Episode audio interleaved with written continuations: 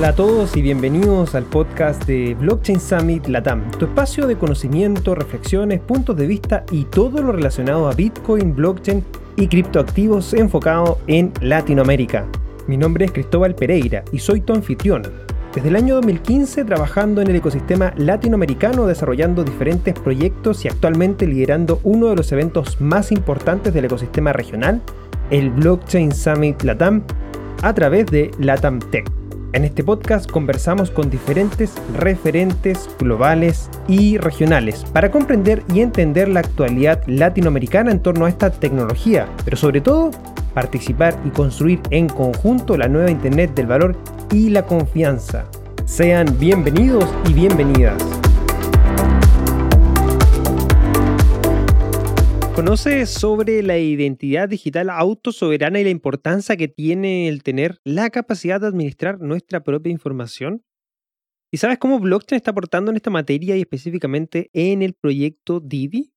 Fueron parte de las preguntas que realizamos a nuestro invitado en este nuevo episodio del podcast de Blockchain Summit Latam. Conocer casos de uso donde la tecnología blockchain es parte importante en la resolución de problemas que impacta la vida de las personas es de los temas que más me llaman la atención.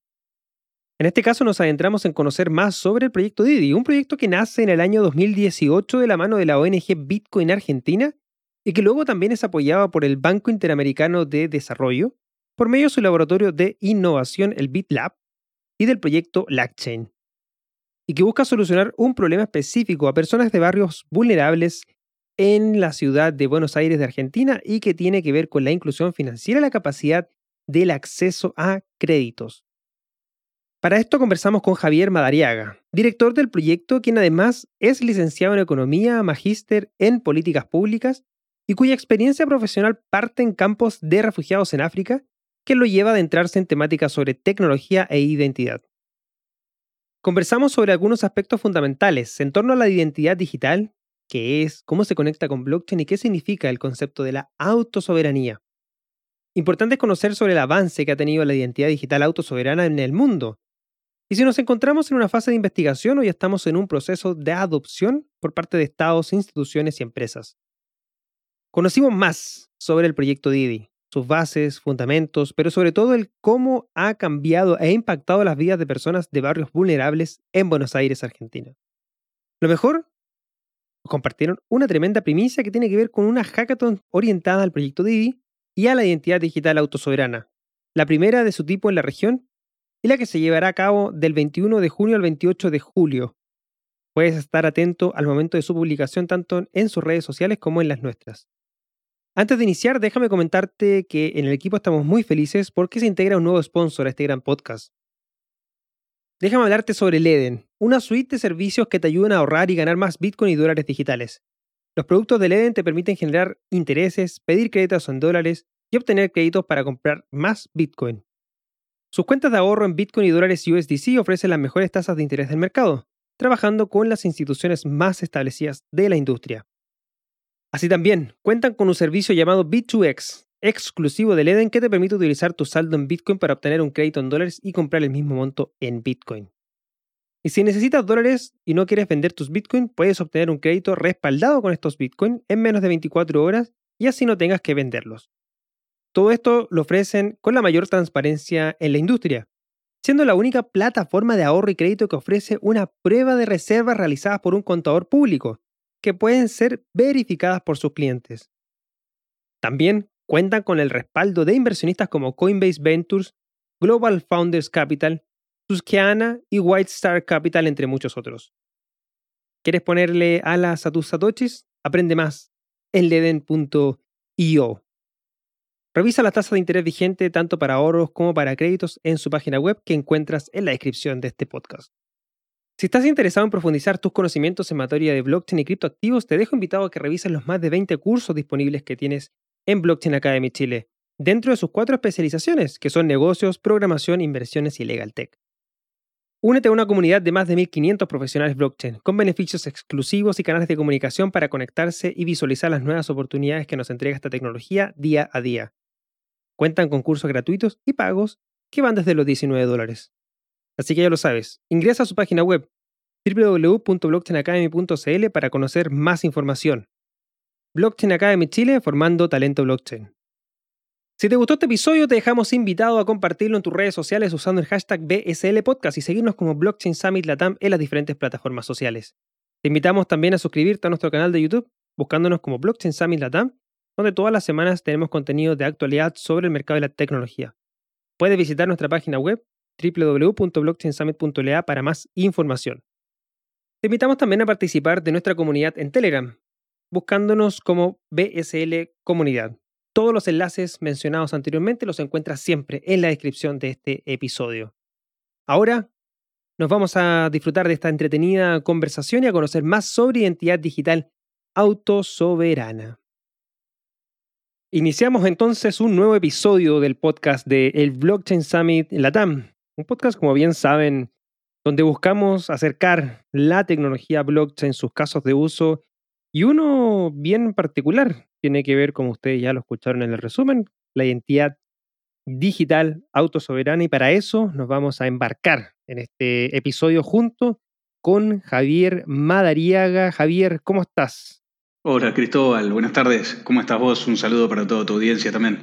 Muy bien, Javier, muchas gracias y feliz de haber eh, eh, invitado a, a tan importante persona en términos de un proyecto que está haciendo temas importantes en Argentina y sobre todo casos de uso reales. A, mí me, encanta poder hablar con gente que está eh, trabajando con la tecnología, implementándola y viendo de primera mano, ¿cierto? De primera fuente, eh, el impacto que tiene esta tecnología en las personas. Y, bueno, eh, me gustaría desde ya partir contigo, que la gente te pueda conocer y comentar un poco más sobre tu camino, tu experiencia eh, en, términos de, llegar a esta tecnología y llegar sobre todo a, identidad digital. ¿Qué fue primero? ¿Identidad digital blockchain o blockchain y después identidad digital?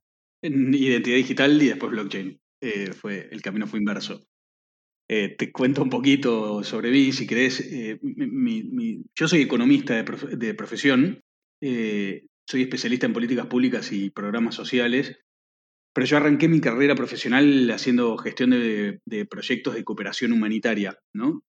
trabajé muchos años en Medio Oriente, en, África, en proyectos de cooperación, y arranqué más o menos en el año 2005 y, trabajé en contextos, por, sobre todo las cosas de altísima vulnerabilidad y, y en particular de conflictos armados.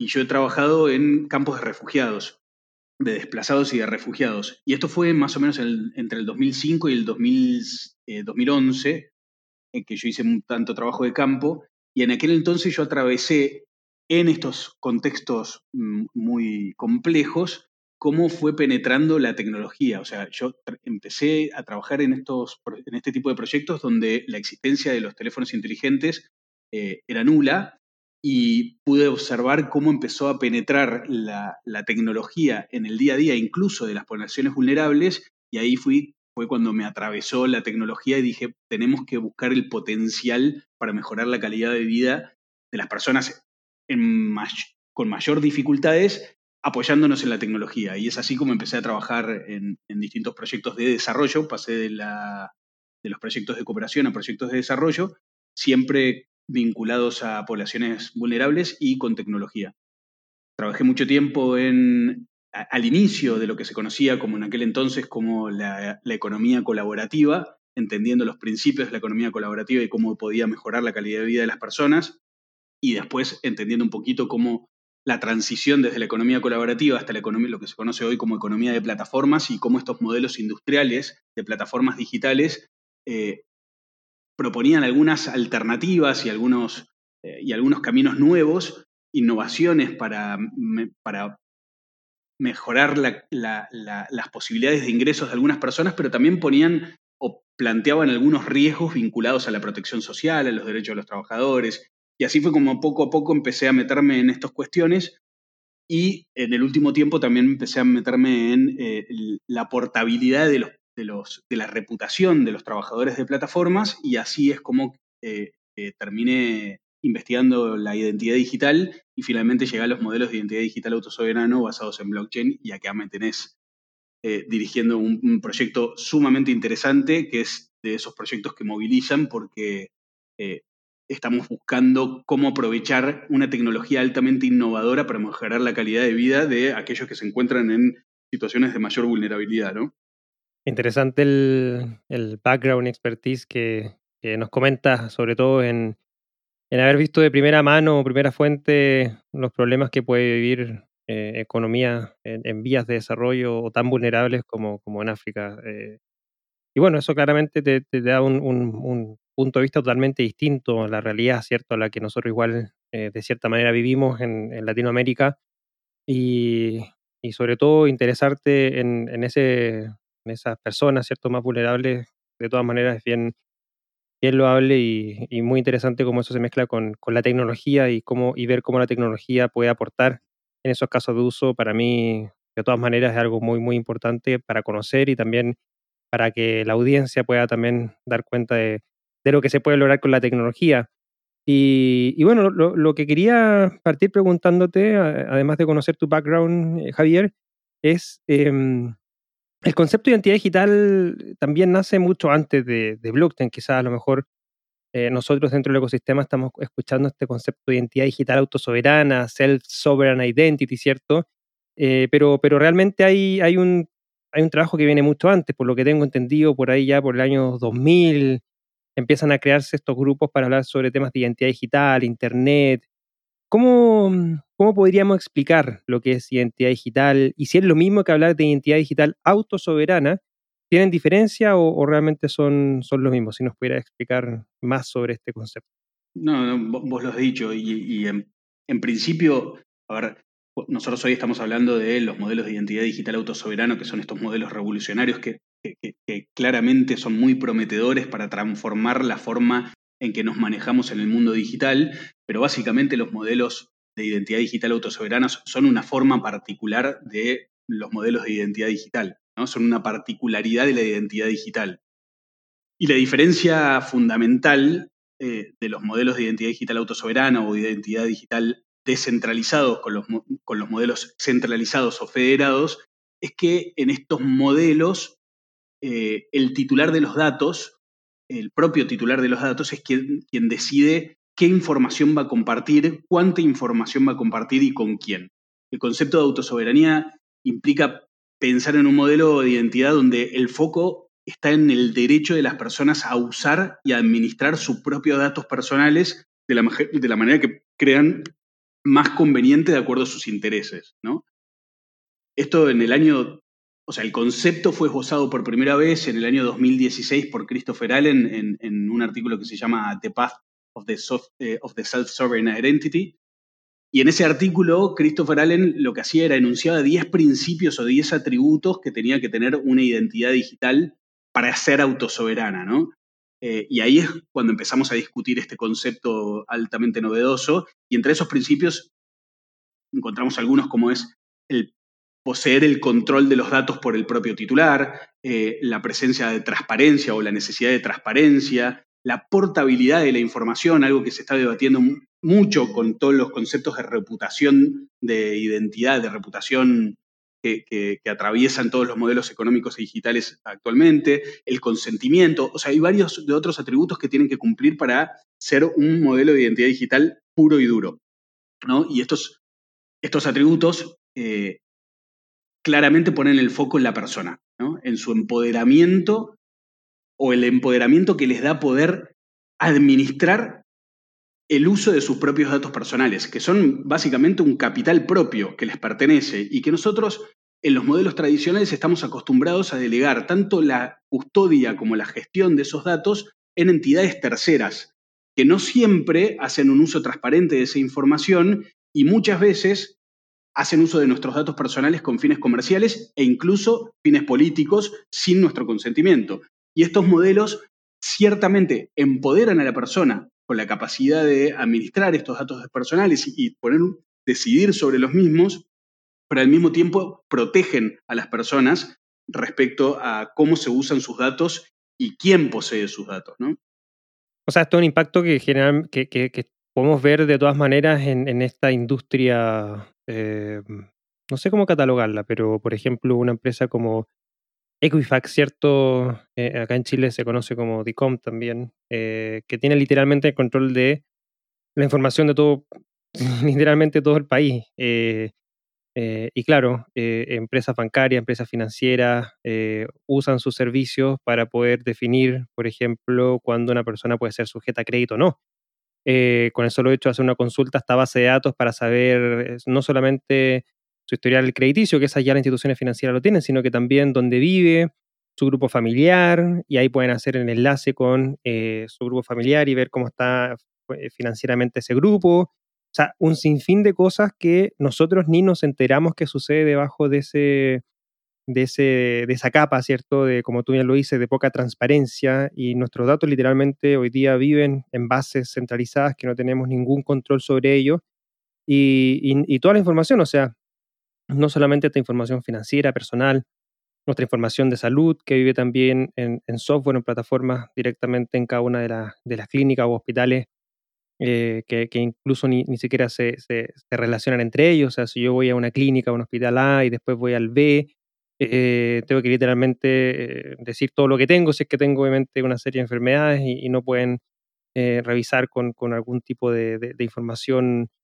eh, relacionada. Y bueno, yo creo que un sinfín de cosas que nosotros ni nos damos cuenta ni nos enteramos y, que de cierta manera eh, el concepto que tú mencionas de, la autosoberanía y el control literal de nuestros datos eh, viene a ser un poco lo mismo que, lo que hablamos nosotros cuando es el control también de tu dinero, que, es la, la, autosoberanía monetaria también, que es el control de tus llaves privadas que te dan acceso a tus, a tus criptoactivos que tienes cierto dentro de esa dentro de esa wallet. Y, mm, y haciendo el enganche, que me imagino ahí es donde entra la tecnología blockchain como en la parte más de, eh, eh, de transparencia, quizás de control. ¿Dónde es que se engancha ahora eh, blockchain en esta, en esta identidad digital autosoberana? Y si es que 2016, cuando aparece este manifiesto de Christopher Allen, es cuando se empieza a hablar de blockchain o blockchain ya estaba incorporado o se estaba incorporando antes de este, de este manifiesto. ¿Cómo, ¿Cómo lo enganchamos ahí? Bueno, sí, eh, como, como, vos lo mencionás, la, tecnología blockchain en este sentido, eh, en este, o sea, en el marco de, este modelo de identidad digital autosoberano, sobresale como la mejor base fundacional para, este modelo de identidad digital en particular, ¿no? todos sabemos que eh, la blockchain como registro descentralizado de la información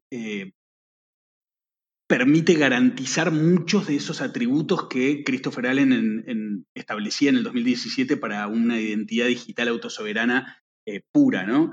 Una blockchain se caracteriza por, especialmente por la inmutabilidad de registro, la resistencia a la censura y la descentralización, y para estos modelos, eh, estos atributos de la blockchain nos permiten garantizar varios de esos eh, atributos que, que, definía Christopher y al tiempo que permite mantener procesos de verificación tanto ágiles como seguros. Quizás la, forma más sencilla de, explicar el, último punto o la ganancia última de, la utilización de blockchain en estos modelos es un ejemplo. ¿no? Por ejemplo, eh, imaginémonos eh, que vos, Cristóbal, asistís a una universidad que te otorga un diploma de graduación eh, a través de una credencial digital. ¿no? En los modelos de identidad digital autosoberano, vos podés almacenar esa credencial firmada por la universidad con un identificador descentralizado en tu wallet, en tu wallet digital, que viene a ser un portadocumentos digital, donde guardas todos tus credenciales. Y al mismo tiempo, la universidad utiliza un registro sobre la blockchain a través de pruebas encriptadas de esa misma credencial. Esto lo que permite es que el día de mañana, si vos le presentás ese certificado por ejemplo, una empresa a la cual te está por contratar y vos acreditas de que tenés una determinada formación, esa empresa puede verificar la veracidad de ese diploma directamente contra la blockchain, sin necesidad de contactar a la universidad que emitió el certificado. ¿no? Y esto, como consecuencia, tiene una reducción eh, drástica en, tanto en costos como en tiempos de los procesos de verificación de esta, de esta información identitaria, ¿no? Al, tiempo que, por supuesto, se garantiza un uso privado y seguro de los datos. Entonces, estos modelos de identidad digital eh, autosoberanos o descentralizados, como decíamos antes, empoderan a la persona con el poder de decidir con quién comparte los datos, durante cuánto tiempo y de qué manera, pero al mismo tiempo disminuyen de manera significativa esos costos de verificación identitaria que a veces son tan elevados que genera fricciones o entorpecen los procesos normales para conectarse y para confiar dentro de una economía. ¿no? Entonces, la incorporación de la, blockchain lo hace más robusto a estos modelos y al mismo tiempo garantiza eh, el uso de credenciales verificables, reduciendo los costos de verificación identitaria de manera drástica. Perfecto. Y, mm, en ese sentido, entendiendo ya eh, los conceptos básicos, fundacionales en términos de lo que es identidad digital, identidad digital autosoberana y cómo esto confluye con la tecnología blockchain, me gustaría pasar ahora a conocer quizás el estado de desarrollo de esta, de esta tecnología o este concepto de identidad digital autosoberana eh, con blockchain. Si es que en, el mundo hay algún tipo de, país o, continente que, tenga mayor desarrollo e implementación o todavía estamos en una fase experimental como lo es quizás todavía la tecnología blockchain en particular, en la cual hemos visto muchos casos de uso, muchos pruebas de concepto, pero todavía nada a nivel, a nivel productivo. ¿Hay, ¿Hay algún país o algún tipo de eh, región donde tú ves que más desarrollos se están implementando en, este concepto de la identidad digital autosoberana con blockchain? Bueno, no, yo me aventuro a, inclinarme más por el lado de, que estamos en un momento de experimentación y desarrollo en torno a, estos modelos, son, varios los proyectos o investigaciones que se iniciaron en los últimos años en, torno a, esta nueva tecnología y al potencial disruptivo que ésta tiene. Eh, y poco a poco hemos ido generando eh, eh, evidencia, traspasando esa barrera de la teoría, sobre el potencial y los beneficios que tienen este tipo de modelos. por lo cual todo indicaría que es un modelo de identidad que va a crecer muchísimo en los próximos años y que poco a poco va a ir penetrando en los distintos planos y las distintas industrias pero nos encontramos actualmente en un, momento de experimentación, de investigación aplicada, de generación de evidencia. Eh, en particular, nosotros, desde, desde Proyecto Didi, si bien hacemos investigación aplicada y eh, estamos, desarrollamos un modelo que ahora ya te voy a contar, eh, y lo aplicamos a un determinado caso de uso en particular, también hemos contribuido con algunos estudios en particular colaboramos con la Alianza LACCHAIN y con el Laboratorio de Innovación del BID en, una serie de publicaciones que se llama El futuro de la identidad digital y, sacamos una publicación que se llama Regulación sobre blockchain e identidad digital en América Latina, donde hicimos un relevamiento de los marcos normativos en los distintos países de Latinoamérica que permiten eh, apoyar o no este, el surgimiento de este tipo de modelos o proyectos de este tipo. ¿no? Eh, pero sin duda en, el mundo se están desarrollando distintos casos de implementación y ninguno, eh, actualmente, o no me animo a decir que ninguno está destacando a nivel país o gobierno por sobre el resto, ¿no? Eh, eh, creo que todavía estamos en una fase experimental, estamos generando evidencia y todos estamos tratando de contribuir a demostrar el potencial del modelo de identidad digital autosoberana y por sobre todas las cosas la utilización de, blockchain como, como sostiene estos modelos. Ok, sí, de todas maneras, me parece que lo de lo de Didi eh, y, todo lo, que está desarrollando en torno al proyecto de caso de uso es tremendamente relevante e importante. Lo, conozco desde sus cimientos eh, por ahí hace un par de años atrás. Eh, y de hecho ahí me gustaría empezar a centrarme ahora, porque, porque si no me equivoco, dentro de Latinoamérica son el proyecto de identidad digital, el caso de uso que se está implementando. Yo al menos eh, haciendo mi, research, investigación, no, no conozco de otro.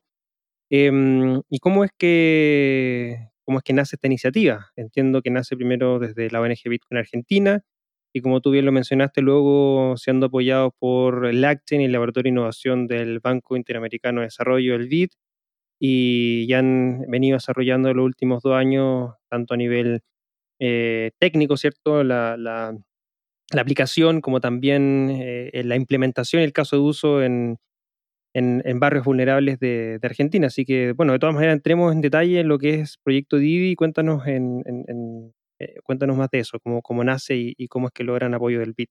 Sí, es, así como lo decís, la, ONG Bitcoin Argentina hace ya 3, 4 años, bueno, la ONG Bitcoin Argentina viene trabajando en el desarrollo de ecosistemas descentralizados eh, eh, hace mucho tiempo y hace 3, años, más o menos 4 años, eh, dentro de la ONG un grupo o una comisión comenzó a trabajar en cuestiones vinculadas a aprovechar el potencial de la tecnología blockchain para favorecer la, calidad de vida o mejorar la calidad de vida de los más desfavorecidos.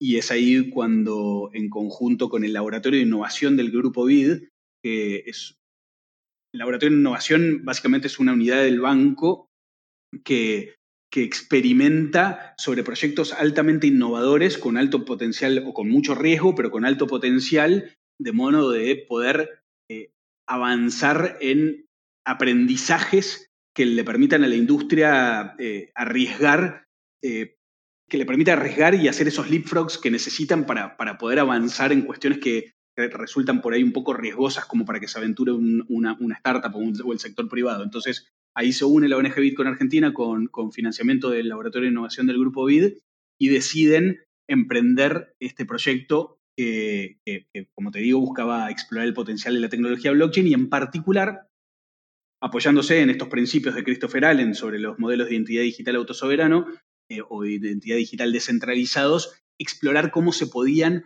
aprovechar este tipo de modelos para, no para cualquier tipo de población, sino para aquellos que eh, se encuentran eh, dentro de, la vulnerabilidad, o sea, aquellos que se caracterizan por eh, manejarse dentro de las, la, economía informal, la economía no registrada, y que básicamente, partiendo de una hipótesis que es, estas personas, como se manejan en la informalidad, el mercado no cuenta con información suficiente sobre su comportamiento o sobre su, reputación, entonces no los incluye o los incluye a un costo mucho más elevado. Y eso es lo que nosotros conocemos o, llamamos como penalidad de la pobreza, ¿no? Eh, que otros, otra, otra gente lo, lo, bautizan como impuesto a la desconfianza, ¿no? que, que afrontan los pobres. Entonces, eh, eh, nosotros empezamos a trabajar en el desarrollo de un modelo de identidad digital autosoberano que permita captar o hacer representaciones criptográficas o transformar en credenciales verificables aquellas transacciones o aquellos comportamientos que suceden eh, para estas poblaciones dentro de la economía no registrada y así salvar esa simetría informativa que los excluye. así que en, ese, en, ese, en el 2018 se planteó este proyecto y desde ahí hasta ahora que desarrollamos un, modelo, desarrollamos la arquitectura, eh, buscamos un caso de uso, en particular empezamos a trabajar en un barrio muy emblemático de la ciudad de Buenos Aires, un barrio vulnerable eh, que se conoce, antiguamente se conocía como Villa 31, en un lugar emblemático de la capital de, Argentina. Y básicamente mm, buscamos, o, el objetivo principal del proyecto es eh, mejorar el acceso a bienes y servicios de poblaciones, de habitantes de barrios vulnerables y en particular el, mejorar el acceso a servicios financieros. ¿no? Eh, y en principio lo que hicimos fue eh, desarrollar este modelo y después trabajar identificando cuáles eran los mecanismos y las estrategias que las familias dentro de este barrio ponían en marcha para acceder a crédito y ahorro y lo que hicimos fue transformar todos esos comportamientos en credenciales verificables de manera de construir un scoring alternativo a los scorings, a los scorings de crédito tradicionales, de manera de poder disminuir esa, esa falla de mercado producto de la simetría informativa y poder acercar a estas personas, por lo general no bancarizadas, a productos y servicios financieros. Bueno, bastante interesante todo lo que está desarrollando eh, proyecto en, términos de ya, como tú me mencionaste, o sea, tres, cuatro años de desarrollo con, con, todo lo que involucra la parte técnica y sobre todo, me imagino, grandes desafíos a nivel de, eh, de, llevar adelante una, un, un, desarrollo técnico con, con, con, blockchain, pero gran parte de lo que es este concepto de identidad digital, ¿cierto? Con, estas credenciales, me imagino ahí desafío a nivel de incorporar equipos técnicos, capacitarlos, porque me imagino tiene que ser muy escaso eh, el, capital humano que hay en esa materia. Me imagino obviamente que, que, de cierta manera eh, es parte de los desafíos que significa desarrollar un caso de uso de esta, de esta magnitud, ¿no? Porque que al fin y al cabo uno, uno puede en, papel, ¿cierto? Como desarrollar todo un, modelo en caso de uso, al momento de, desarrollarlo empieza a toparse también con, con estos desafíos en términos, en términos técnicos, ¿no? Me, me gustaría como brevemente me pudieras indicar cómo fue esa experiencia también en términos de internos de lo que ha sido el desafío de desarrollar un, proyecto de esta magnitud y una aplicación de esta magnitud. Sí, sí. Eh, bueno, nosotros muchas veces a modo de broma nos reímos de aquellos que diseñaron el proyecto y le decíamos, claramente estaban enfrentados a una computadora y no estaban enfrentados a la realidad escribiendo este proyecto, porque eh, se, se pusieron a jugar con la más difícil, digamos, porque tecnología blockchain, modelo de identidad digital autosoberano, poblaciones vulnerables, poblaciones no digitalizadas, con bajo, con bajo capacidades o habilidades digitales, y, ni se les ocurría que en el pleno momento de la implementación, o sea, una vez que, hayamos que habíamos desarrollado los desarrollos tecnológicos, iba a caer una pandemia que, nos iba a enfrentar a la implementación de la primera prueba piloto en medio de un contexto de aislamiento obligatorio. O sea, un combo explosivo para, para hacerlo sumamente complejo. Sin embargo, hemos ido sorteando todas esas dificultades y, estamos contentísimos con los resultados alcanzados en, este, en estos tan cortos tres años que pasaron tan rápido, ¿no? De todas maneras. Nosotros,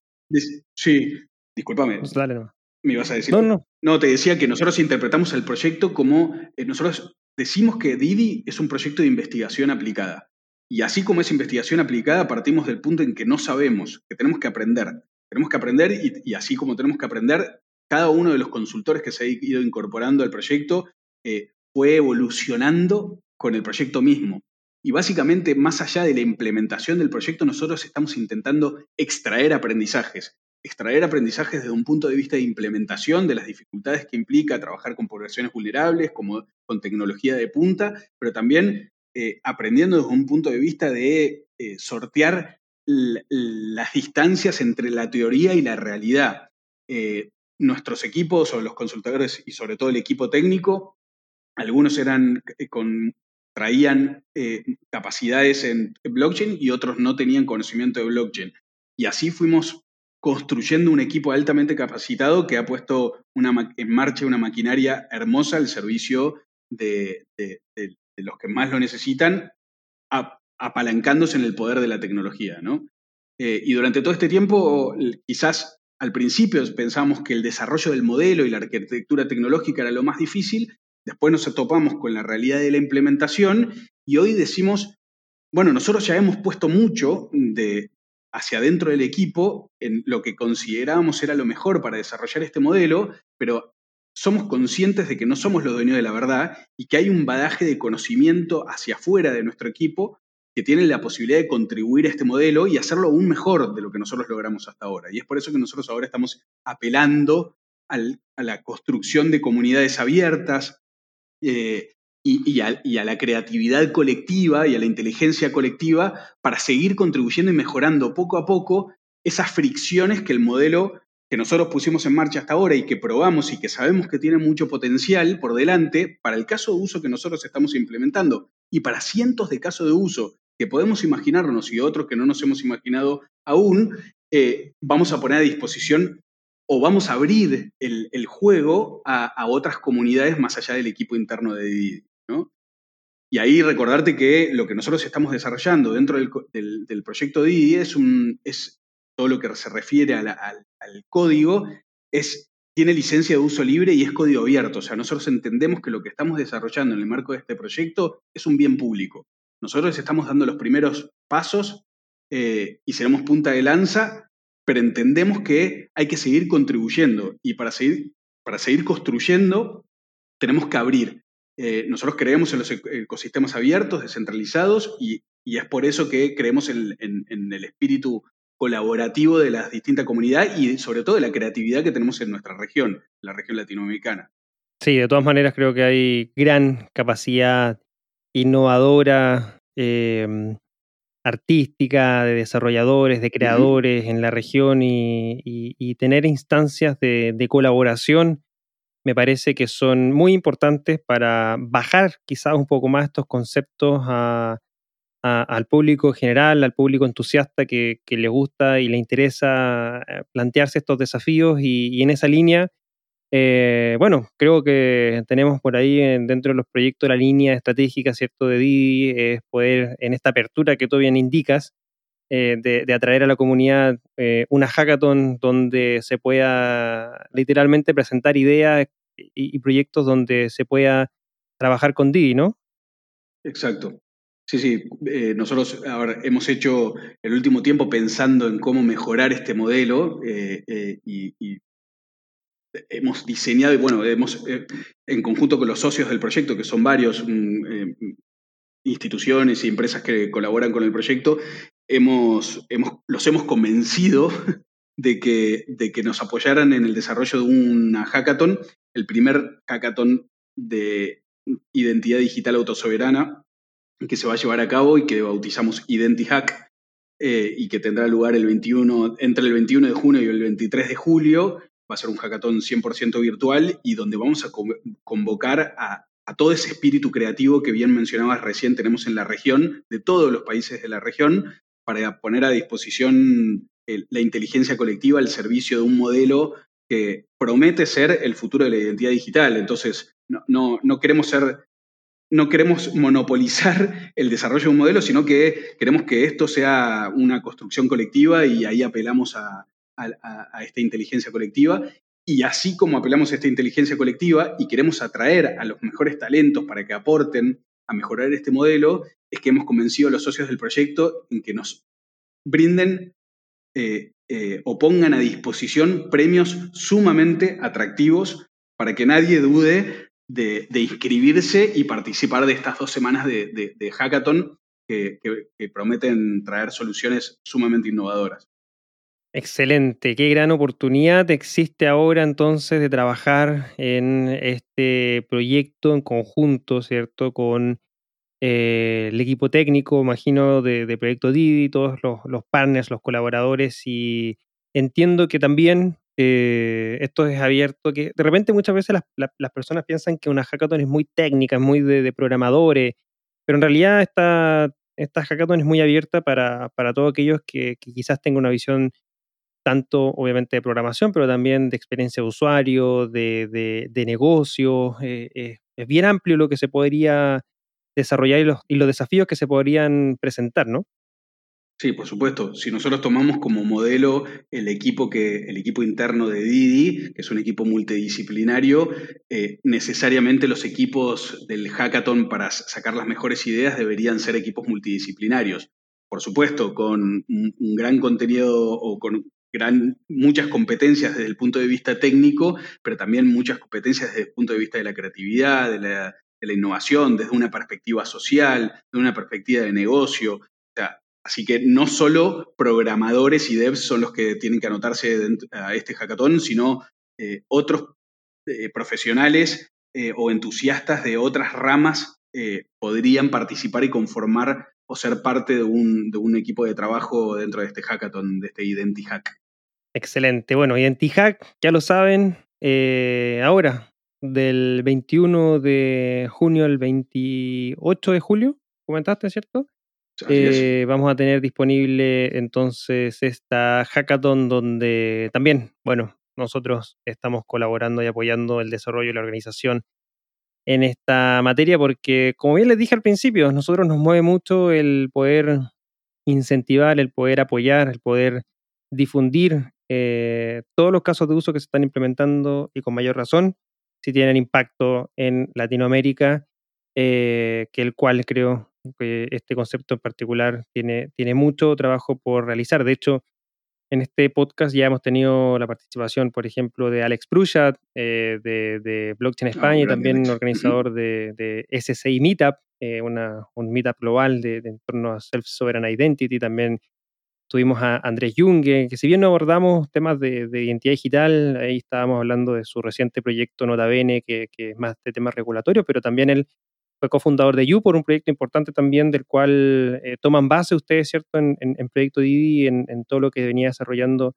YouPor, y también hemos tenido a Marcos Allende del, de, del donde también en, ese episodio eh, compartimos algunas apreciaciones con respecto a, lo que veía Marcos en, términos de, de, identidad digital, y, hay un concepto que a mí me llama mucho la atención, el cual me, llama, lo visualizo súper bien, que Marco decía, bueno, aquí 5 o 10 años más quizás podemos tener en nuestro dispositivo digital, y tú también lo mencionaste, eh, nuestro certificado académico, nuestra información personal, nuestra criptomoneda, nuestro dinero digital tokenizado, o sea, todo literalmente lo pudiésemos estar manejando eh, en nuestra cartera, en nuestra wallet, en nuestra billetera, en, en una aplicación eh, a través de estos modelos de identidad digital descentralizada. ¿Tú, ¿Tú lo ves igual de esa misma magnitud?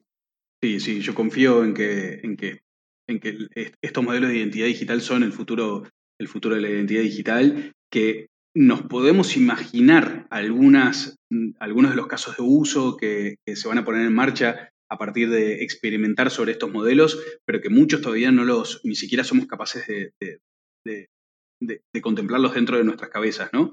Eh, toda la gente que vos mencionabas recién son gente amiga del proyecto Didi, de hecho muchos de ellos van a estar participando del, hackathon, ya sea como jurado, como mentor, acompañando los equipos que se anoten. Eh, bueno, también vamos a contar con, Estamos contando con el apoyo de Blockchain Summit Latam y, y, Hack Latam, que para nosotros es un honor contar con el apoyo de ustedes. Y, en ese sentido es que apelamos a, a la participación de cuanto más eh, técnicos y no técnicos eh, puedan participar mejor porque vamos a garantizar que ese futuro que, nos lo imaginamos, pero que ciertamente nos va a sorprender, eh, lo definamos entre todos, ¿no? Le demos forma entre todos. Así es. Y bueno, para conocer más información de este hackathon, para inscribirse, para preguntar, para todas las dudas, resolverlas, bueno, tenemos tanto las redes sociales de de Proyecto Didi, como también las redes sociales de eh, Blockchain Summit Latam, donde vamos a estar compartiendo toda la información.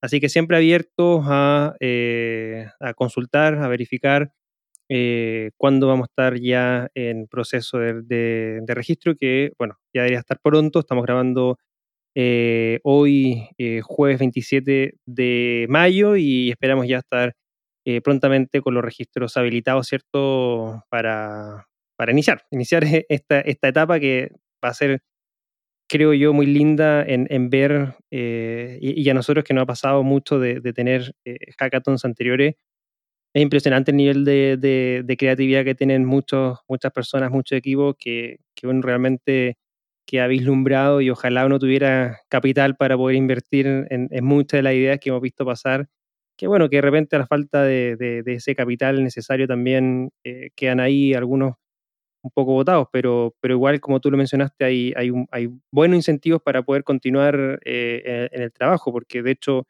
parte importante de esta hackathon, más que premiar a la idea más, eh, a la mejor idea, es, un proceso donde el cual este, este proyecto pueda ser implementado, ¿no? O sea, ese, es el foco que, se busca y, y, es parte de lo que, del, del, premio que se entrega, ¿no? Sí, por supuesto.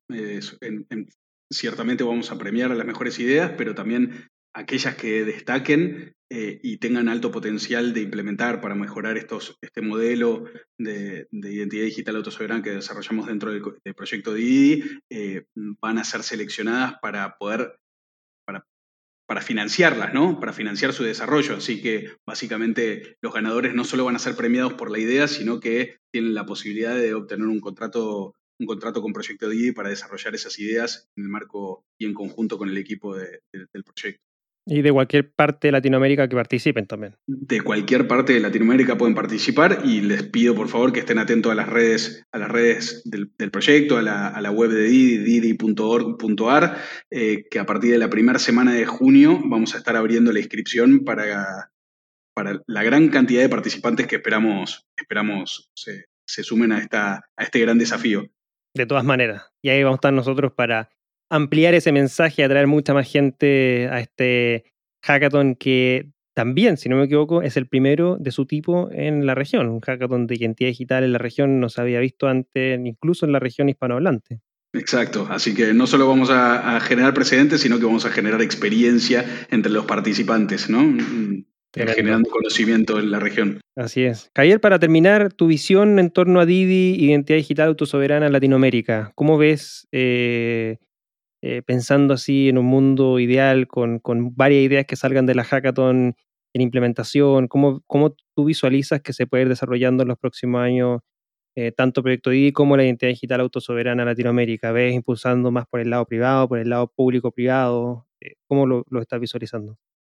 Ahora, desde, desde, desde, el proyecto Didi lo que, ve, lo que espero es que podemos poner a disposición este modelo y esta tecnología al servicio de aquellos que están excluidos y lograr la, inclusión tanto cívica y económica de aquellos que se encuentran en, condiciones de, vulnerabilidad y salvar esas fallas de, mer de, mercado que producto de unas fallas o asimetrías informativas los, los mantienen fuera. Bueno, salvar esas brechas que nos permitirían construir un mundo mejor. Pero en cuanto a la, identidad digital autosoberana, yo veo que va a empezar a penetrar en distintas industrias, eh, en distintos eh, ámbitos, tanto en el sector público como en el sector privado. Nosotros ya, hemos, ya estamos en contacto con, con varias instituciones, tanto públicas como privadas, que están muy atentas a cómo evoluciona el proyecto eh, que estamos llevando a cabo y ya están planeando incorporar estos modelos dentro de eh, pruebas pilotos dentro de las industrias o dentro del sector público. Así que eh, yo creo que en mucho menos tiempo del que creemos, esto va a ser, como te decía, el futuro de la identidad digital y va a atravesar todas las industrias y los sectores. Interesante, Javier, y bueno, esperamos estar ahí para estar apoyando todo ese desarrollo y que de esta idea eh, que se presente en la hackathon tengamos varios casos de uso donde se estén implementando en proyecto Didi. Eh, bueno, y que como región y que como región tengamos el, el capital humano preparado como para poder hacer frente a esa transformación que nos vamos a, enfrentar. Como región tenemos que preparar el capital humano y, y en eso también estamos estamos poniendo esfuerzos desde, desde Proyecto Didi. Sí, sí, de todas maneras. De hecho, nosotros también eh, desde la academia, el Blockchain Academy, es, foco fundamental generar ese capital humano en torno al talento blockchain que se necesita también. Y es necesario eh, trabajarlo y, apoyarlo porque no es algo que uno desarrolle de la noche a la mañana. es experiencia, es, son casos de uso y bueno, para eso estamos apoyando este tipo de, de proyectos y, donde más capital humano tengamos, obviamente más ideas salen y bueno, más innovación podemos seguir implementando. Así que de todas maneras, muy alineados en esa visión. Y, si, y Javier, si alguien quisiera conectar eh, contigo, eh, ¿cómo lo pudiera hacer? De todas maneras, siempre mencionar que todos los enlaces que comenta vamos a dejarlos, están en la descripción de este episodio también donde nos esté escuchando. Sí, perfecto. Me pueden contactar por, en LinkedIn, con, en LinkedIn barra Ja Madariaga, en Twitter Ja-Madariaga y si no a través de la página web de, Didi, didi.org.ar. Excelente. Y Javier, eh, por último, siempre dejamos ahí un espacio de micrófono abierto para nuestros invitados. Si es que quieres despedirte, compartir alguna idea, lo que sea, te doy ahí tu espacio. Bueno, no, voy a aprovechar este, este espacio para, para, agradecerte a vos, Cristóbal, por el apoyo que nos están dando al, al, proyecto y para motivar a toda la comunidad que, que, te escucha y que participa de la academia y demás a que, a que participe, que investigue, que se acerque eh, y que quizás no está tan interiorizado con estos temas, pero, pero acercándose a estas oportunidades que ponemos a disposición pueden ser una ventana de oportunidad para, su futuro, su desarrollo futuro y para poner su granito de arena al desarrollo de la tecnología. Así que eh, invitado a ustedes y como siempre somos una comunidad abierta, confiamos en el espíritu colaborativo y en la, inteligencia colectiva, así que esperamos más asociaciones con, individuos e instituciones como la hemos, estamos llevando a cabo con ustedes y, agradecerte por sobre todas las cosas por este espacio y esta horita de charla que, siempre es un gusto hablar con amigos.